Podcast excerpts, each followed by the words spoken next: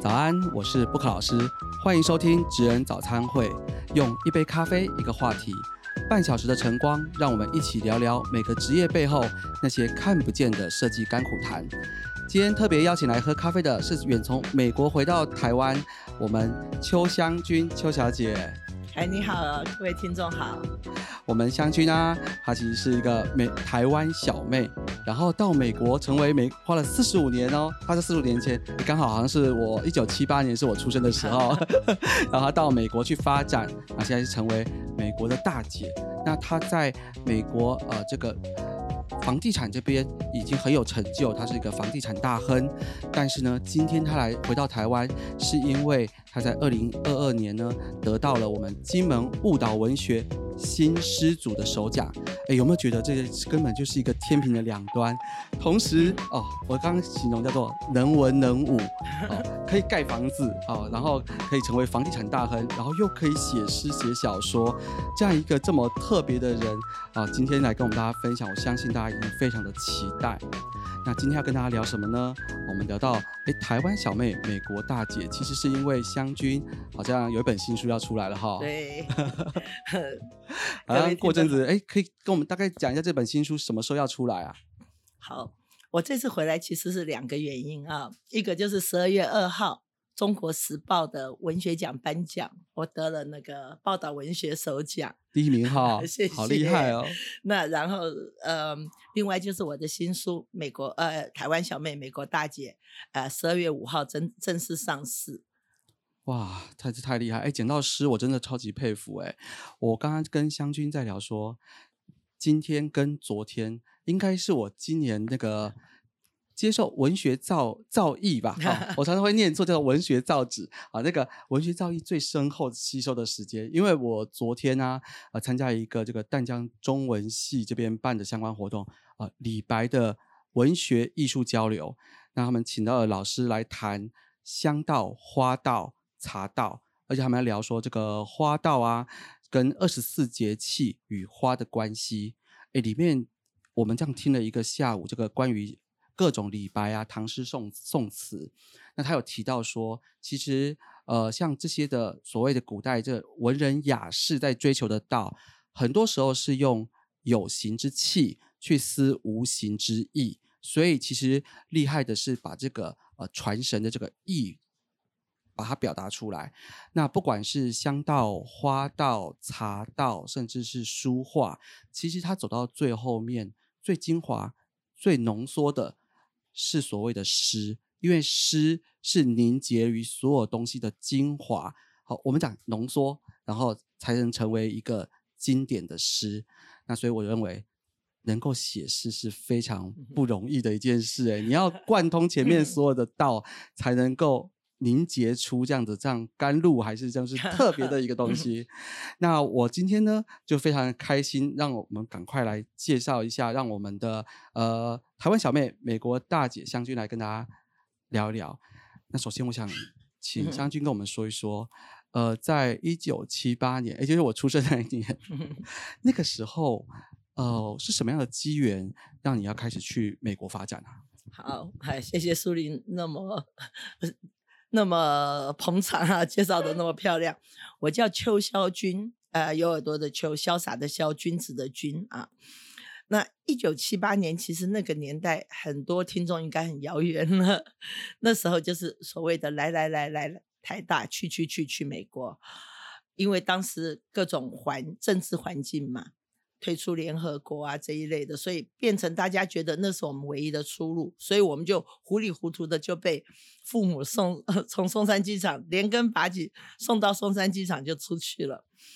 所以刚刚呃，苏林讲了一个字叫做文人雅士，就文人雅士可以去写诗写文章，可是当你在拼文字呃拼。当你在为生活打拼的时候，这些都没有了，这些诗情画意都没有了。哎，可是那个年代，我们听到就出国啊，很多就是高材生嘛，然后呃，台大、政大，因为您是政大新闻系，对，也是超超级优秀的这个高材生，才能够出国。那通常出国不是家里环境是不错才能出国呢？没有，那时候我还记得，我们那时候因为那时候有出国的外汇限制。最多一个人只能带，我那时候是带两千五百块，哎，两千五百块，哎，那个时候的两千五百块好像那时候是四十块，四十比一嘛。四十比一嘛。，对，那问题是那两千五百块是你一回去六个月就要寄回来，因为都是爸爸妈妈跟别人借的。所以就是过去，而且两千五在那个年代虽然不能说是一笔小钱，可是好像也没有到很大哈。就是没有啊，就是那时候大家都很穷嘛。我我记得我小时候好像我我爸一个月的薪水好像是那两千还三千吧。小时候就是已经，那时你小时候台湾已经起飞了，经济起飞了，七八年、八零年的时候经济起飞了，起飞，对对已经有点起飞了。我们算是比较穷苦的最后那一代，对对对。那所以我，呃，我刚刚有在跟苏林聊天呢、因为要下了飞机要赶快把这个钱赚 赚回来，让爸爸妈妈还债，所以下飞机我们那时候大家的同样的工作都一样，就是饭店打工。哦，所以饭店打工是比较容易接触到的。对你只只有饭店会用你嘛，因为你没有什么工作的呃，那叫所谓没有执照啊，什么都没有，没有身份，只是学生，所以只有饭店可以。那我很幸运，我我我打工的饭店在洛杉矶的呃中国城，叫做高鹏高鹏饭店，当年算是很有名的一个饭店。那呃今年已经关掉了，就刚好今年喜灯号。我在打工的那个时候，那是我走到美国的第一步，实际上是很震撼的。我常常在笑，因为那时候我记得有一个场景是我我是做柜台，我在看《红楼梦》，然后看到客人来，就要赶快把书藏起来。然后别人那些客人就会问啊，那你以前是打哪一家的？我就掉下眼泪来，我说我以前是正大新闻系的。可是，在那一年的打工啊，我学到三样非常重要的观念，变成我以后做生意最大的观念。我非常希望跟大家分享，可以哎吗？当然啦、我们很期待听到啊。那时候我是做呃打工的时候，我是做柜台，收负责收钱带位。那有四个 waitress，四个女士，有两个所谓比较年轻，有两个两位年纪比较大，当然就会有冲突嘛。所以有一天生意非常好的礼拜六，这两位年轻的合起来说：“我们今天请假。”他就要让那两个年长的女士那个服务生手忙脚乱。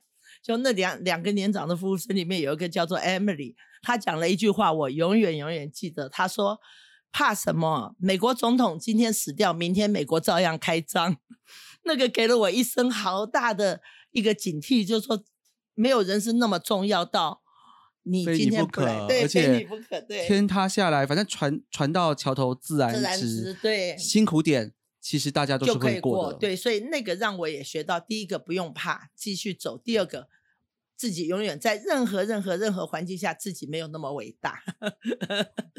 所以那个是我学到的第一个。那第二个嘞，第二个，因为那时候的中国餐厅跟现在比较不一样，所以呢，大部分餐在美国来讲，餐厅都有它固定的，很难请到的所谓的嗯厨师。那些厨师都是有名有姓，非常这个店就靠这位厨师撑起来，所以常常会有。如果老乔大家听到以前的故事，会听到说那个大师傅生气了，一甩锅子就走，老板就跟着出去加薪恳求，因为没有这个大师傅，店就撑不下去了。那大师傅帮饭店赚很多钱，可是那时候我们常常吃饭的时候聊天，就是当然大师傅赚了钱，他们就骄傲，就想要自己开店。我们就说为什么？譬如说彭源是彭长贵大师傅，为什么他们出去那么多大师傅做的这么好，开店吃自己出去开店，从来没有一个人开成功。哎，对耶，因为其实台湾，台湾其实也有类似的状况，就是其实很多的餐馆真的是依赖他们的行政主厨或是大厨，对，那也真的是核心人物。他如果走掉，有些老饕或老客人会觉得，哎，这个菜色味道不一样了，他就不来了。所以其实他们都是在拜托，在求他留下来。可是其实这些大师们哈，就大厨师，那为什么他都要留在这边做事，给人家他就自？己出去，对对啊，他们就就自己出去。可是我们那时候经验，我们看到怎么开一个倒一个，开一个倒一个。后来我们就研究，因为我那时候在饭店嘛，我就会看到，哦，原来大师傅他要炒蛋炒饭的时候，他就把蛋 蛋白丢掉，用蛋黄去炒，炒出来非常漂亮，好吃。他要姜虾的时候，就把蛋黄丢掉，用蛋白来姜虾，所以虾非常脆。他订他订订那个调味料的时候，一定要某一个牌子最贵最好的，所以他做出来菜就是很好吃。很可惜，这些师傅如果他们自己出去开店的时候，考我有虑到听到的成本，成本概念。对，哎，这跟很多专业人士，我们这样讲好了，建筑师、设计师，其实我们也看到很多前辈，就是得奖无数，然后能力非常的优秀，但是那个啊，作品那种国际得奖作品得完奖，后公司就收了，因为 因为没有成本概念，他会拼尽全力的把一个东西做好，做好，对然后就就赔就欠一屁股债。就对对对，那或者是考虑到成本，他就以后蛋也舍不得了，调味料也改，所以他的食品就那个品质就下下来了，所以以那个 balance 其实 balance 很重要。不是那么容易有一个人可以同时取得所有的平衡。对对，所以这个让我后面做生意的时候，我是运气很好，就那么刚刚下下到了洛杉矶，刚刚才站到脚步的时候，我已经看到哦，原来做生意是有这个成本考量，你不能缩减成本，可是就像刚刚你讲的，也不能放手去做，要在这中间取取得平衡。对，对，这是我人生的在 在打工的时候学到的第二个大经验。哎，那第三个一个比一个精彩。那第三个经验是什么？第三个经验啊，我们我不晓得现在情况，我们那时候打工啊，你所谓跑台，就是这个客人溜走了没有付钱的话，我们要赔。诶，是这样子哦。，对，就是如果你服服务务这个微这个服务生，你服务的这个客人他走掉，对没有付钱的话，服务生要赔，所以大家下次溜的时候要多想一想，可怜的服务生需要赔这个账单。诶，我问一下哦，像美国那种有服务费嘛？对，那服务生他是本身是没有薪水，要靠服务费，还是他是有这有两的种情况。对对，那可是如果让客人跑走，就是你不止没有之外，还要倒贴。你要倒贴啊。那我记我那时候有一张五十多块的单子就不接，因为我下班我就走了去上学去上课了。那下午班的人就发现少了这张单子，少了这一笔钱。那呃为什么会发现？因为厨房出了这些菜嘛，结果对账的时候少了这张单子，没有这笔钱，就是客人连单带钱就拿走了嘛。那我第二天我就下车，因为那时候一个小时才两块钱，那一张单子五十几块，哇，我想到赔你对，快一个礼拜的份欸对呀、我一想到要赔都要哭，都哭不出来。那我就那个后来那老板是赵先生嘛，我就我们都叫他舅舅，我就说，啊，后来等到他来上班，他都不讲话，我就越来越紧张。后来快要下班，我就跑去跟他讲说，哦舅舅昨天这件事，他就跟我说不要讲，他说不提了，事情过了。那我我就是我也不知道要解释，也不知道什么，那就是至少要有个说法。他就说这件事不提过了。他从此不提。那我要说的是，从那以后我，我我绝对不会再跑一张单子，因为我特别，因为我感念这个老板。我后来常常在想，如果那一次他要我赔，也是应该的。可是我我打起工来，心里一定不舒服嘛。我做那么辛苦都白做了，那种很多负面影响。可是因为这老板的一个手势，让我永远感受到。哇，原来一个老板的这么大度，会换到我诚心诚意要去对你，诚心诚意要去把这件事做好，心甘情愿想要尽力做好，那就变成我以后对待员工的方法了。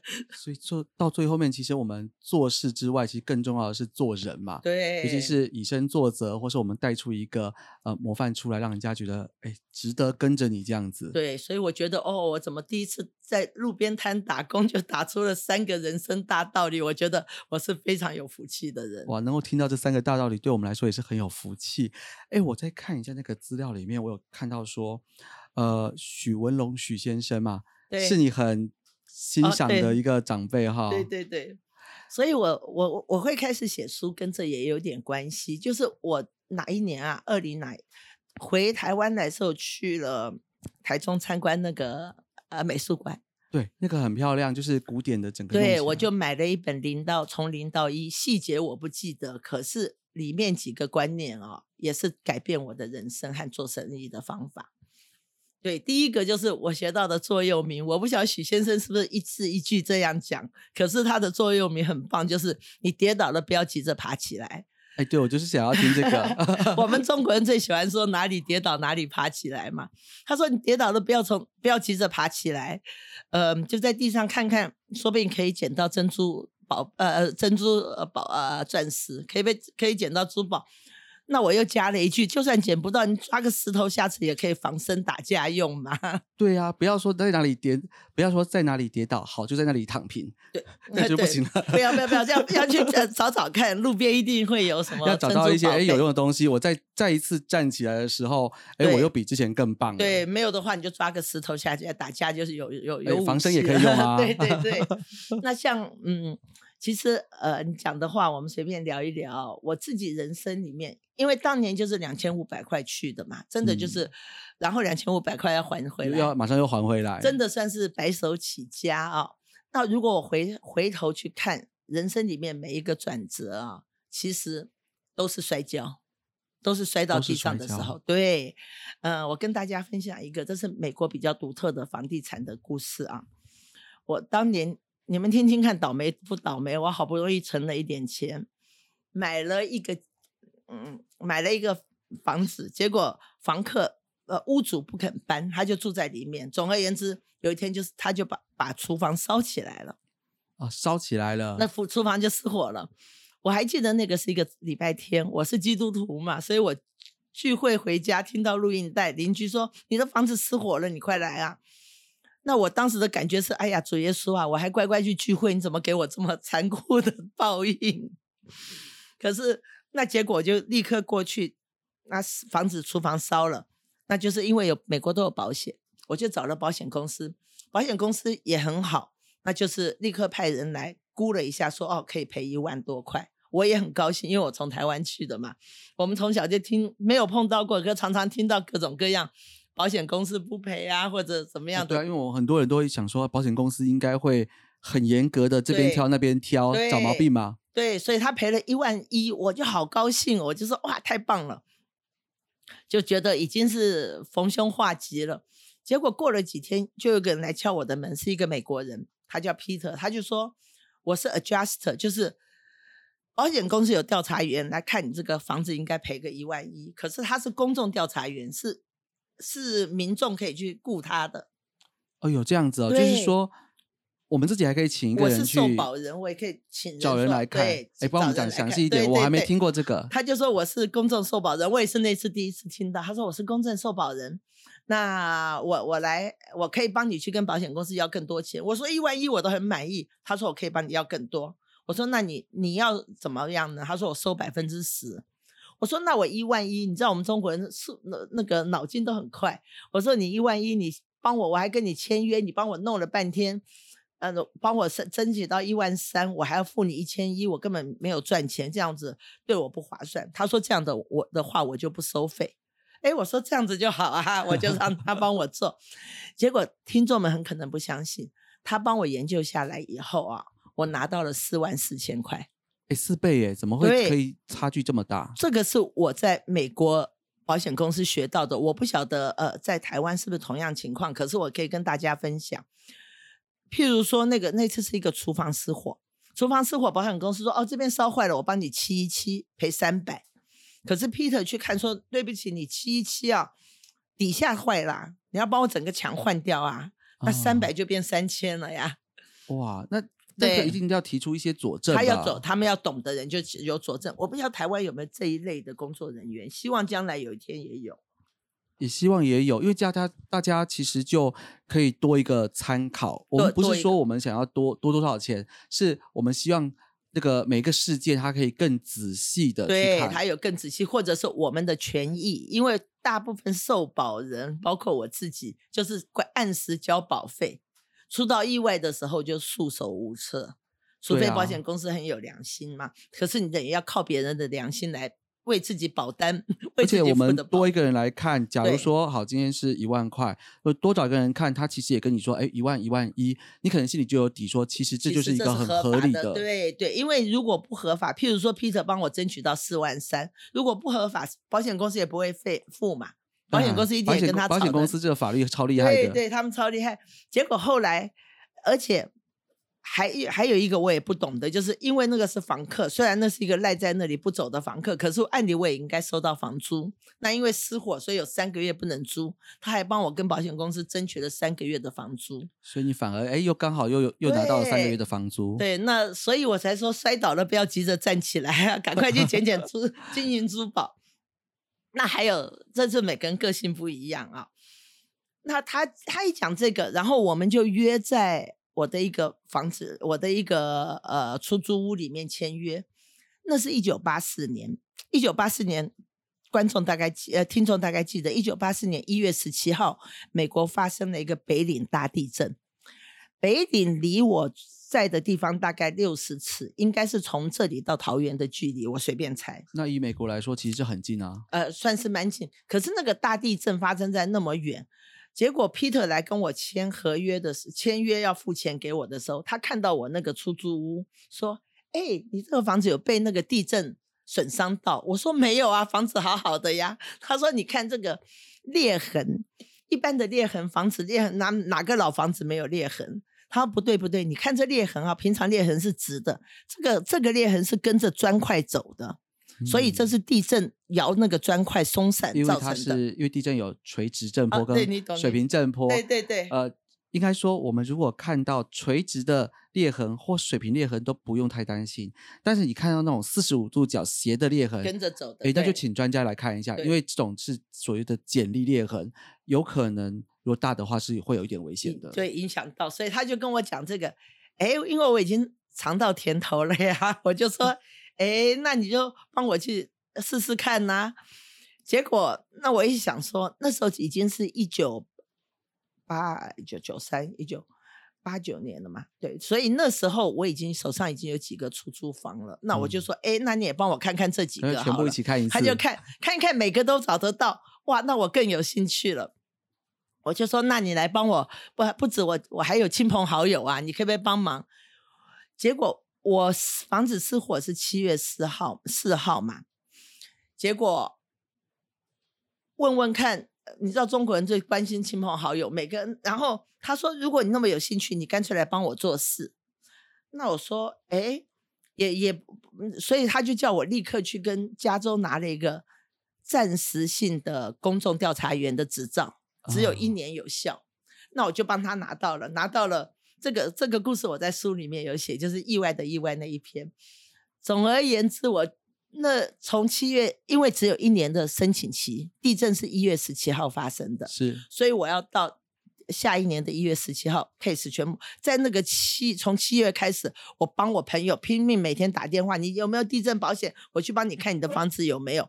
我们就这样子忙了六个月。嗯，我在美国 这么辛苦了这么久，就只够糊口。那六个月帮我赚到人生的第一桶金，就这根本就是完全想不到的一件事情。是摔到路上的时候，为了要捡珠宝，顺便捡那个石头。对啊，原本是原本是很倒霉的那个房客火灾，对，然后找人家来看，哎，结果刚好发现，哎，这保险有这个金额，结果哎，那那也是本身要很乐观、很正向、积极的人啊，不然一般的人觉得，哎，我我就这样就算了。那是可是问题是，你可以再往前面说，哎，那我要好好的来来做这件事情，花了半年就把第一桶金存到，对呀、所以苏林，我我其实我上这节目，我最想跟大家讲的就是，呃，大家都会碰到难关嘛，我最想嗯分享的就是这个，我的这个个性。就摔倒了，摔倒了，赶快看看啊！哎，就呃，膝盖没有破，那我看看前面那个石头可以用啊。对啊，对捡个石头再往前啊，对对对，不用啊，搞不好还可以去卖一卖啊。哇，这真的是很积极的一个一个心态。哎，那所以你赚到第一桶金以后，就开始投入房地产吗？也没有，其实我们常常说 A 学生跟 C 学生嘛，为什么我后来就懂了，为什么 A 学生最后就是呃可以在工作职场上做得很高，可是通常最有发展的都是西学生。为什么啊？其实我正大，我自己讲讲久了，我不确定哦。我的同学你们可以来抗议。我记得我是正大第一名毕业的，一九七八年。可是呢，我到了美国就变成一个西学生了。你连打电话都不会，你连那个四个呃铜板哪个是一毛，哪个是五分都不会。你就是只有在地上到处爬，在爬的时候，你只有每个路都去试试看。所以我包括在饭店打工，去报社做记者，去帮外国人打工，那时候就是各种路都走了，在这个中间，就是每一步路路，就有的摔跤了。哎，没有石头就站一站，站起来摸摸鼻子往前走，就是你刚刚有提到的，譬如说呃种族歧视啊，碰譬如说碰到这些，那就摸摸鼻子往前走嘛，不见得每次都捡捡得到东西，可是有的呢就继续，呃，我卖过很长时间的百科全书，呃，开过洗衣店，开过照相馆，所以三百六十五行，也就是行行都只要的，应该说只要能赚钱，能够生活存活，只要存活，因为因为我觉得其实那个时候就是。活下去最重要。那时候是存活，对，那时候实际上是存活。你你这个讲的太棒了。所以为什么会有吸学生的问题？因为吸学生我们没有什么很漂亮的履历嘛。你有如果有很好的学校，这样一路毕毕业的话，一路往上就是一直走走到你碰到玻璃天花板。对啊，因为因为我们这样子远远渡重洋这样过去，你等于你也没有背景，也没有后面的一个一个支持啊。其实说。正大第一名，其实你到美国去是吸血生，到那边你跟他说我，他可能连中文都听不懂。你跟他讲说我我正大第一名，其实人家就觉得啊这什么这样子啊？呃，and 呃，而且那时候不要说这去外国人那里去中 China Town 中国城跟人家讲我正大第一名，他们还说公美啊，你你讲美野啊，都是广东人的天下。对啊，那时候连中国餐厅都不多，对，所以就那时候只有两家。百货公司，呃呃呃，超级市场，所以那时候真的打工的机会也没有很多，所以一路做来的话，真的做了很多各种各样工作，有的成功，有的不成功，可是就这样做下来，那要开始投资房地产也，那那我如果你要问房地产，跟大家分享我房地产的故事也很好笑，我在美国一九七八年去的，我一九八五年才存够了。还不是存够，那时候还是跟我当时的婆婆借了一些钱，才两万五美金买了第一个房子。那房子七万五，很小的房子，呃，一千尺，大概我不晓，就小小的三房一浴的一个房子。那是我买的第一个房子。那买了以后，当然就会觉得说，哎呀，你知道。我从小环境就不好嘛，都是几个人挤一个房子。以前也住公寓也很挤，哎，跑到三房一浴，总是觉得我就说服我先生 让我租租给，我就说，哎呀，你让我租一个房间出去，至少可以收收一点房租，可以收一点费用进来。对，结果也是很好。但是我书里面有写这个故事，结果居然租一租，有一天我先生早上起来时候一出门说，你快出来看啊，外面好多女，好多中国女生。为什么？因为我租给一个女孩子啊，一个中国学生，她的四个大学同学从德州来帮她搬家。那我先生是啊美裔的墨西哥人。他们几乎见到我都算是难得见到一个中国人，就一天早上一出门从房间里面女生走来走去，他觉得好多。结果这个女生他们搬完家以后，过了几天又跑来找我说，她几个朋友不愿意回德州了，可不可以也住下来？然后总而言之，我那个房子就一共住了，连我后来连我弟弟毕业也来住，所以我弟弟就睡在沙发上。是，后来他的同学来，那时候连沙发都没地方睡了。我也跟那那个同学叫邱义雄，我希望你听到我的节目。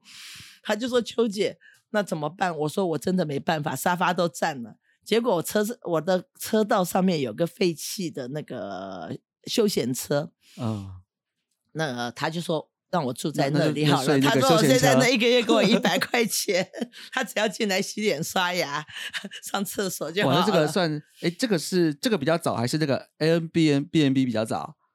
哦，我们这最早 B N，我比那早了几十年哦。A N B N B 就是租一张床铺嘛，对呀，对对。然后一个棉被一个床铺，这可能更早就有了。对呀，所以那后来因为我爸爸妈妈要来美国，所以我就把车库改成了一房一浴。那是我们全家人第一次住到套房，有一个一房一浴的。那总而言之，那那个房子那时候住了十一个人，只有一间浴室。我最大的心两个心得，最大的心得那时候都是适婚男女。我现在就知道电视讲的不见得是真的。适婚男女啊，如果大家要为了抢浴室，为了要看自己的牛奶有被人家偷喝啊，很难会有罗曼蒂克的故事啊。这个是面包要优先嘛？对啊，所以男男那些男男女女 这吵架的机会比较多，从来没有罗曼蒂克啊。有时候回家看我的牛奶被偷喝了，或者面包少了一片。就就根本跟连续剧不一样，没有说哎，因为这个半夜起来，可能大家一起去拿个牛奶，然后就觉得哎很浪漫这样。我都没看，没有，快先看，哎，我牛奶为什么剩一半？对对对啊，是不是你偷的？然后，所以那是我做第一次，呃，这那个第一个房子的第一个学到的就是谈恋爱没那么简单，即使都是适婚男女。第二个经验就是我第二年就用这些房租买了对接的一个房子。那是我的第二个房子，我前面一个房子存了八年，七八年存到八五年，可是因为这十一个房客，所以我第二快就可以有第二间了，又买了第二栋房子。对，所以这是我那个走进房地产的小小第一步。这样滚滚滚滚滚滚到现在就哎，现在就不知道多少了，对不对？对，中间都是运气好，我就是很多像这种就是见招拆招。因为像刚刚一开始，其实我我有问一下，就说。听说在美国其实有一些种族歧视啊，或者说我们这种黄皮肤在做事。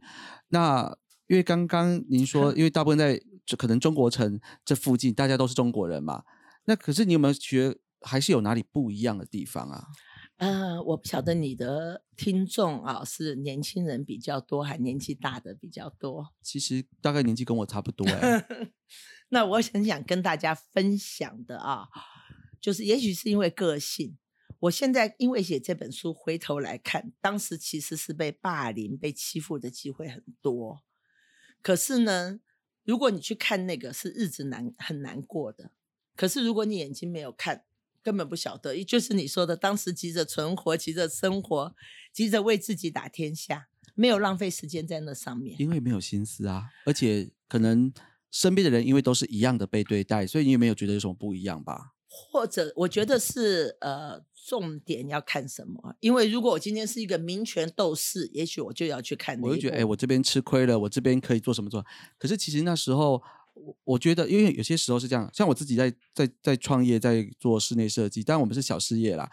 可是我还是常常都觉得，哎，你知道，我我我从我请完第一个员工，我很早就请第一个员工，然后还不是本科系的，因为我那时候面试的时候，我本来找室内设计的助理。然后后来有一个呃北艺大的女生，她的画画画的插画很漂亮，我就觉得哇插画好漂亮哦，好就是她了。结果后来发现她根本不会画室内设计图。可是我请完第一个人以后，我那时候我印象很深刻，我把薪水付出去，那时候还是两万多不到三万，我付出去以后，其实我的存折的金额比这个数字还要少，就是我的身上存款比我发出去的薪水剩他的零头哎。然后我还在想，我下一个月的案子从哪里来？哇哦，真的是啊。所以，我我可以体会说，人家很多人说，呃，比如说创业做老板，嗯，其实当然大家说创做老板好像很好很爽啊。可是其实你一门一打开，钱就在往外烧，对。然后你就不知道每天让烧烧烧烧烧，你就要被那个东西追着跑。哎，如果你跑得比他慢，你就完蛋了。对对 对，应该没有心思去想这件事情。对对，没有心思去想，就是急着要往前走。所以我也鼓励大家，因为真的生活现在，尤其现在是很辛苦。可是你自己，我你也可以说我少根筋。讲讲我我后来在做了呃贷款这一行的时候，美国加州有个很大的的一个团体叫做呃 California Mortgage Association，就是全加州的贷款总会。他每他们一年有四个年会，我有去参加。我第一次带我大女儿，她那时候从大学毕业，呃，她大学毕业要到我公司做事，她跟我去参加时候，她是跟我讲什么？她说：“妈妈，全部里面只有你一个是亚洲人，只有你一个是女生。”我参加了那么久，我从来没有注意。你说没有没有发现到，原来其他全部都是白人，老的白人都是什么？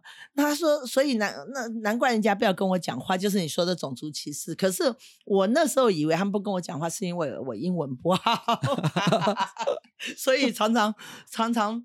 反求诸己，没有没有去怪别人。意外的意外，其实 就是从头到尾都没有发现说其实是有一些歧视的，只是因为觉得啊，可能他们觉得我口音听不懂啊，就不太想跟我讲话这样对对，所以。我没有去怪他们，我就反而觉得，哦哟，我英文不好，那不讲也好。哎，结果这样一段时间以后，你就把功夫都学会了。对，所以像像呃苏玲刚刚问到的这个种族，其实我绝对相信有，因为我在写这些文章的时候，包括我文章里面讲到呃一个一场及时雨，就是我那时候去一个美国公司上班，当时我不懂，后来现在懂，就是你那上司是一位黑人，那每次譬如说我做做 data 安全打电脑嘛，呃输输资料啦，你不小心输错了。他叫你站起来，面对着背过头，面对着全部员工，然后他去改那个电改那个字，然后一边改就一直一边大声叹气，就很尴尬。而不许我用呃微波炉，然后就觉得呃不不许我用微波炉烧白开水，因为他说没人喝这种东西。那就是现在所谓的霸凌嘛，等于是叫你站在大家前面给大家看着，然后在后面一直叹气。对，可是当时不知道啊，当时只知道这老板不喜欢我。没关系，其实我觉得人生的目标跟着眼的地方不同，这些东西当一走过去，其实就是过往云烟，都小事啦。那我觉得今天前面前半段我们讲了这么多房地产的故事，很精彩。那接下来我们休息一下，我们要来聊更精彩的就是他在文学这方面的一个故事喽。好，我们休息一下。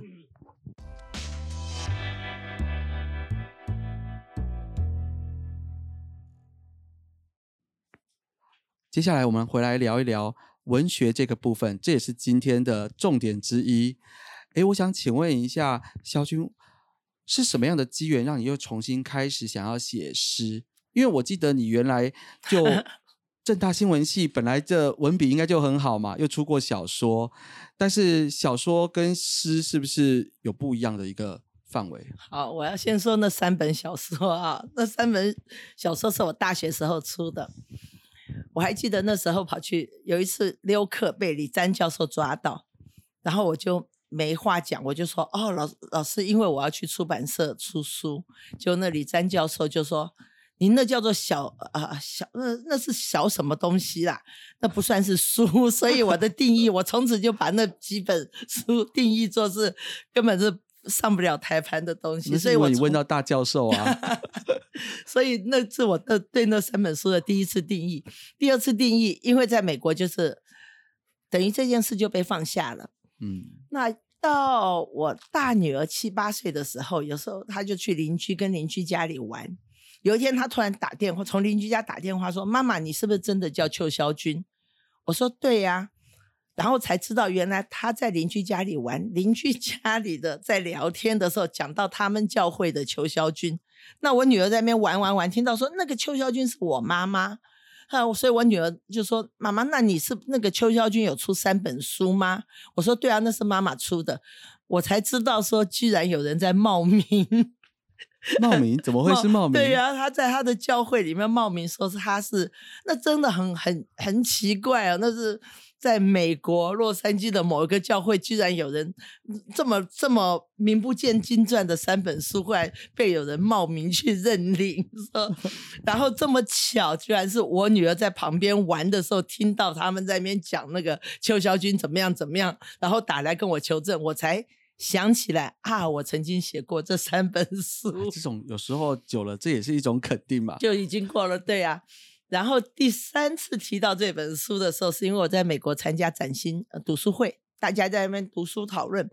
有一次请了一个周瑜作家周瑜来讨论他的名书，叫做《桥》，然后大家就讨论那个女主男主角跟那个所谓的第二女主角有没有暧昧，有没有地下情？那我就说大家都说有嘛，我就说没有，他们就笑我说：“哎呀，那邱肖军根本不懂爱情。”我气死了，我就说：“哎，我大学就出过三本爱情小说。”这个是这个三本书的这本这三本故事书的的的漂流记。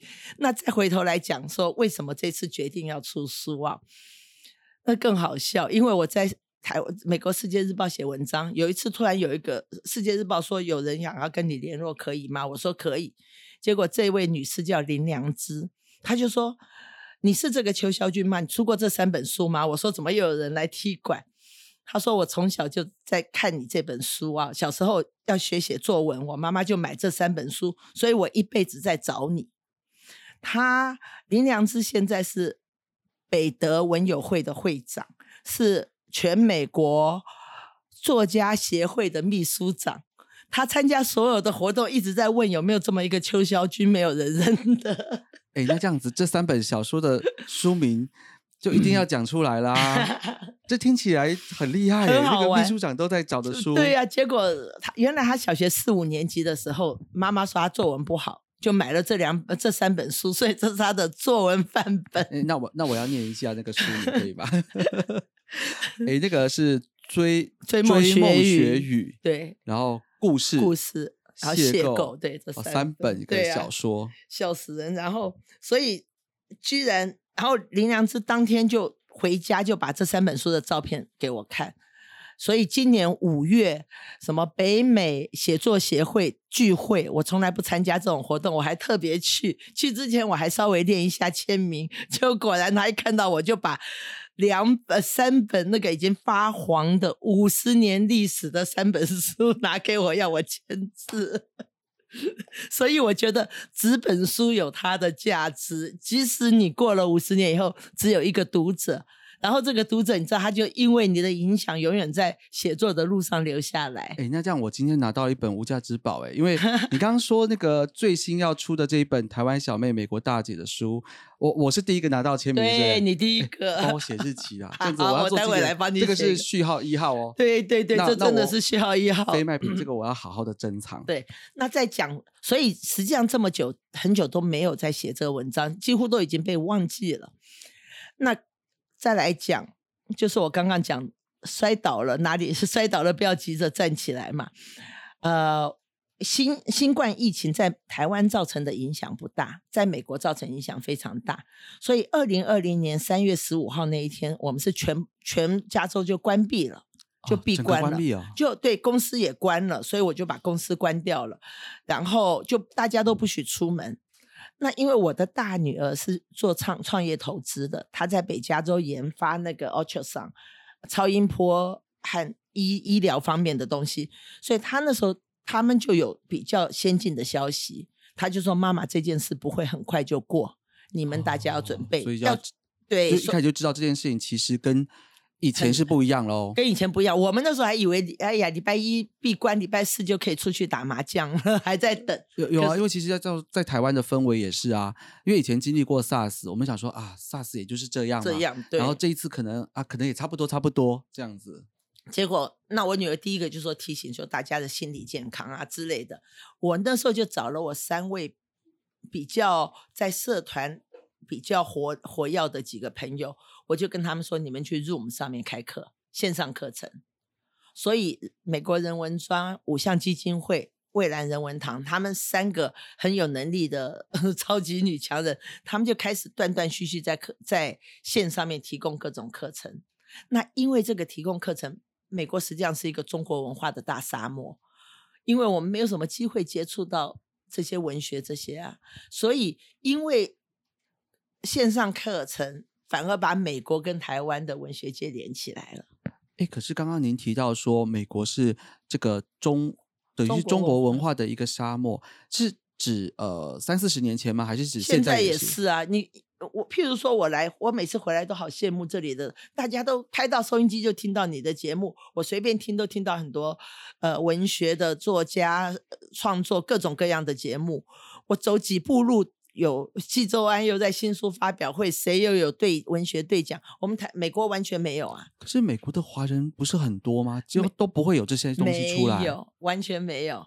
所以是一个很大的沙漠。那也是因为这次疫情，大家在线上开课。可是这样听起来，其实它也是一个很大的一个，我们讲潜力嘛，或钻石嘛，就是因为这么多的。大这么多的人，然后你没有我们，就是等于说我们华文其实也是一个很大的群体。结果他居然，我一直以为是说美国是个大熔炉，每种文化、每种东西，其实它都会在里面出现。其实你看，我们那时候有赵林、郁丽华那些留学生的文学，后来美国的文学就你们就没有再听到中文在美国人呃怎么和留学生啊，或者是侨胞在有什么没有了？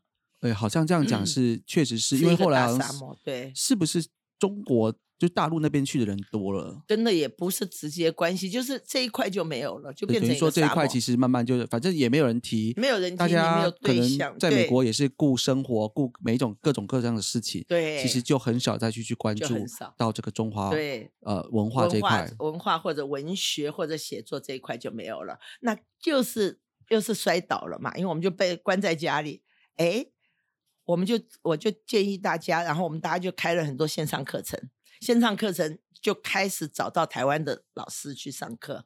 我还记得二零二零年十一月，我第一次上到严中正老师的新诗课的时候，哇，我那个晚上睡觉的时候，文字都在那边跳来跳去。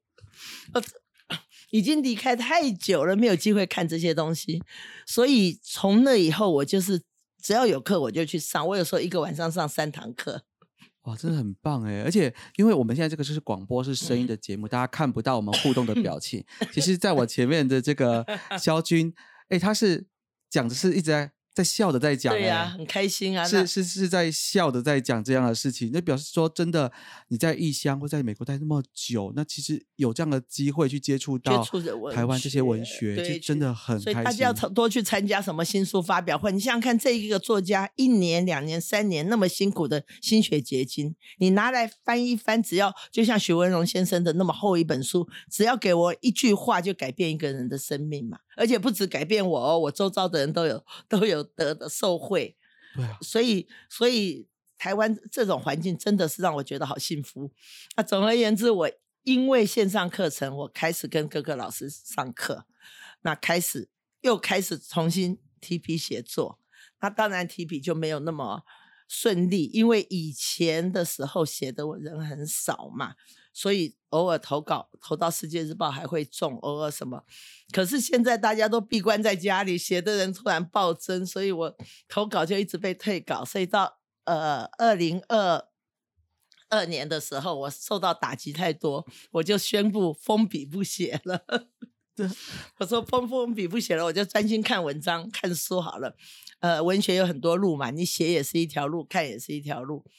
结果也是人生做事很奇怪，我去鼓动开了一个蔡奇华老师的课，结果蔡奇华老师是他在台是台湾的专门呃台中惠文高中的图书馆馆长，他做了很多推动台湾文学的事。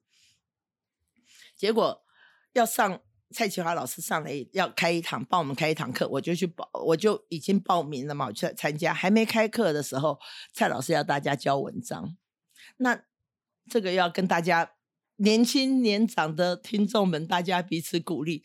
我我那时候已经决宣作已经封笔不写了，我就拿一篇被各个稿各个报社退到不能再退的一篇文章，叫做一条银玉项链，拿去交作业。结果蔡老师居然一看，还没开始上课，他就贴在群组说：“这堂这个作业我要用来做教材，我要拿去参加比赛，请大家不要外传。”我说：“哇，老师，这个已经每个报社都看过，没有人要用的。”就蔡老师很认真，他就上课时候就一直勉励我，一直改，一直改，把一个九百字的文章改成三千多字。那就是人生的际遇。所谓我们说摔跤，你这里摔了。捡个石头，那我就重新再写，写了三千多个字。那篇文章比赛还是没有得奖，后来是呃联合报有登过。那那篇文章造成了两件影响。第一个，那是写我家的一个老佣人，那是我心里一个永远的痛。小时候不懂说他对我们多大的功劳，可是就是老兵嘛，走了，我连他，我只知道他名字叫王永贵，我什么都不知道。呃，要去。看他的墓都看不到，当然更不可能知道他是哪里人，生日哪一天，永远心中永远的痛，借着这篇文章抒发掉了。这是第一个。第二个，因为要写这文章，蔡老师叫我认真写，所以我要去访问一些老将军。我访问了两位老将军，回来感触很深，所以就写了《将军令》，就就得了金门的那个新诗新诗的对首对对，就是这个。所以，呃，人生真的就是你今天有问嘛？上帝关一个门，就不要急着去踢那个门，我们就去看看有没有别的窗户。对，而且刚刚您说到是王王永贵先生嘛，哈，其实有时候隔了几十年，其实有一个人在这么久以后还有记得你，然后还留 下一些记录，其实我觉得这也是一种很好的一个怀念。其实他真的，你看有多少的人就这样子默默的、默默的就消失在记忆里面了。